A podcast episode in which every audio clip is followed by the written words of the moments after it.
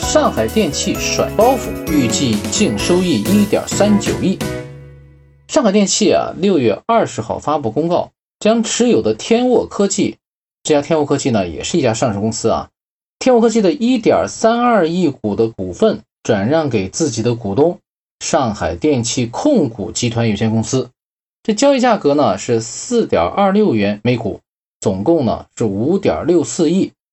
上海市国资委呢仍然是天沃科技的实控人，转让啊预计将产生的收益是一点三九亿。嘿，本来是自己的子公司，这一下子就成了兄弟公司了。那对于更上一级的股东来说啊，没有任何的变化啊，都是自己的孩子。但对于上市公司来说啊，哇塞，这一下增加了一点二、一点三九亿的收益呀，对吧？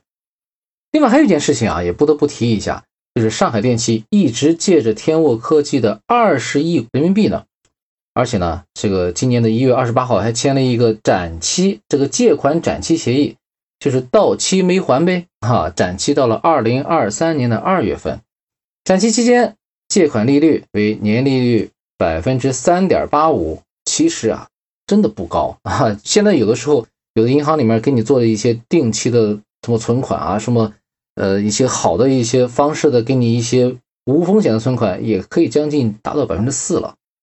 这个上海电气呢，还向天沃科技以及控股子公司啊，提供在有效期内担保，合计是四十六亿元啊。交易完成后，在获得反担保的情况下，上海电气继续履行现有合同，后续将不再为天沃科技和控股子公司提供担保了。这千丝万缕的关系啊，真是割不断，理还乱啊。那么，上海电气这家公司的经营状况到底怎么样呢？咱们就通过财务报表来分析分析，用财报思维看上市公司。首先，第一点啊，就是收入增幅放缓。毛利比例下降，这个收入增幅啊，其实是在二零二一年的时候已经在下降了，是比前一年下降了百分之四点三。那前面几年呢，特别是在一八年、一九年的时候，增幅都还不错。那个时候呢，一八年增幅百分之二十七，一九年呢增幅百分之二十六。到了二零二零年呢，虽然增幅没有那么大了，但是其实它的这个总量呢还是挺不错的，是一千多亿啊，一千三百多亿。二零二一年的时候也是一千三百多亿，只不过就下降了一部分。这个收入啊，确实是这样的一个状况。那么毛利呢，主要是毛利率啊，这个最高的时候这几年在二零一七年的时候达到百分之二十二点八，再一年呢二十点八，再一年呢百分之十九，再一年十七，到了二零二一年的时候呢，就只有百分之十五了。要是后面这两年呢，其实毛利率啊和毛利额都在下降。那么第二点呢，就是一年啊有一百多亿的亏损啊，经营现金流也有一个负的一百多亿啊，这就是在二零二一年这一年啊，也不知道发生什么事情了，突然间瞬间亏损了一百零二亿，它的这个净利率啊也是负的七点八啊，因为它的这个整体的销售规模还是有的嘛，还是规模还是比较大，是一千多亿嘛，那亏损了一百亿呢，也只有百分之七点八的这个净利率负的啊。那它的这个净现金流呢，就是经营性净现金流也少收了一百零五亿啊，这这两个数非常非常接近啊，就是说明它的这个收入和收现的这个关联度非常高的。那这一年确实是对这个公司的冲击来说是是比较大的啊。那第三点呢，就是叫付现的税负呢不高，然后付现的人工呢其实是有点增高了。那这个付现是什么呢？就是真的真金白银付出去了嘛？支付的那些税款，它的比例是多少呢？整个的税负按照收入来说，占比是百分之四点一，连续好几年，连续三年都是百分之四点一，非常非常稳定啊。那其他那几家公司都怎么样呢？我找了几家，什么都是叫电器的公司啊，什么东方电器、上能电器、英杰电器、中恒电器啊等等这些，规模不统一啊。那当然有一些高的，有一些低的，呃，低的呢只有百分之一点二，像上能电器呢，哎。这么低，整个税负啊，这是低的离谱了。那高的呢，叫英杰电器，达到百分之十，最高的时候达到百分之十九啊。其实这个税税负比例还是比较高啊。但是这个上海电器呢，始终保持在百分之四五左右，非常非常稳定。其实这个税负相对比较低的。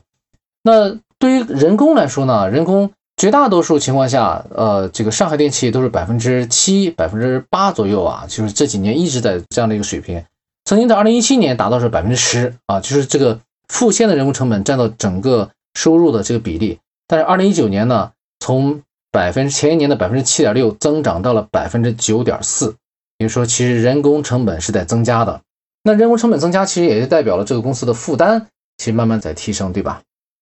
那第四点呢，就是这个叫费用整体啊较低，成本比例较高。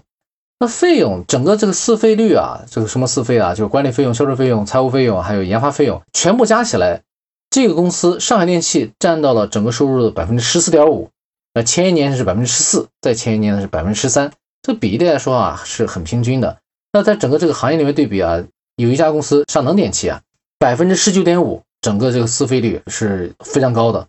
而中恒电器呢达到百分之二十一，觉得四费率还是很高。所以说这个上海电气啊，四费率相对来说是不高的啊，在整个这个比例里面。那么再说这个成本比较高是什么呢？上海电气的成本高达百分之八十四点九，而其他各家啊，我们对比的这个东方电气百分之八十，上能电气呢百分之七十五，而这个英杰电器呢只有百分之五十七啊。就整个这个来说，这个比例，呃，上海电气确实是叫成本比例实在是比较偏高啊。我们总结一下啊，这个二零二一年的高额亏损一定是这家公司的痛点啊。这会不会是为了解决二零二零二零二零年啊不要再亏损而出售了天沃科技呢？啊，的确，以前有一些上市公司为了不戴 ST 的帽子啊，什么叫戴 ST 的帽子？就是你连续亏损两年，呃，你就会给你戴 ST 帽子，就证明这公司有一些状况了。要小心一点了，有很多人就可能就不太愿意去交易你的股票了，对吧？那么这个公司为了不戴 ST 帽子而卖出自己的子公司给自己的母公司，从中获益啊，这个很多以以前的上市公司也有这么做过的。当然呢，也有卖掉自己的房产给自己的母公司的，那都是一个目的。反正在整个这个母公司下属的大的框架下，完全没有任何变化，对吧？对于母公司来说，就从一个子公司或从一个孙公司走到另外一个子公司里面而已。不过你说这家公司有没有这个意愿呢？他说我们肯定是不知道啊。不过嗨，如果真有，但是这一点三九亿的收益比起它一百多亿的亏损来说呢，还是不算什么的，对吧？那前一年的这个利润呢，正的利润五十多亿，就说也还是比起这一点三九亿来说还是太少了，啊，所以影响不大。不过呢，我也关注到这个天沃科技二零二一年的亏损了八亿啊，也没赚钱。会不会呢？可能是不是不让这家公司，不让这家这个被投公司，万一再亏损，而进一步影响上海电气的这个业绩呢？啊，我们可以拭目以待。好，今天的分析就到这里。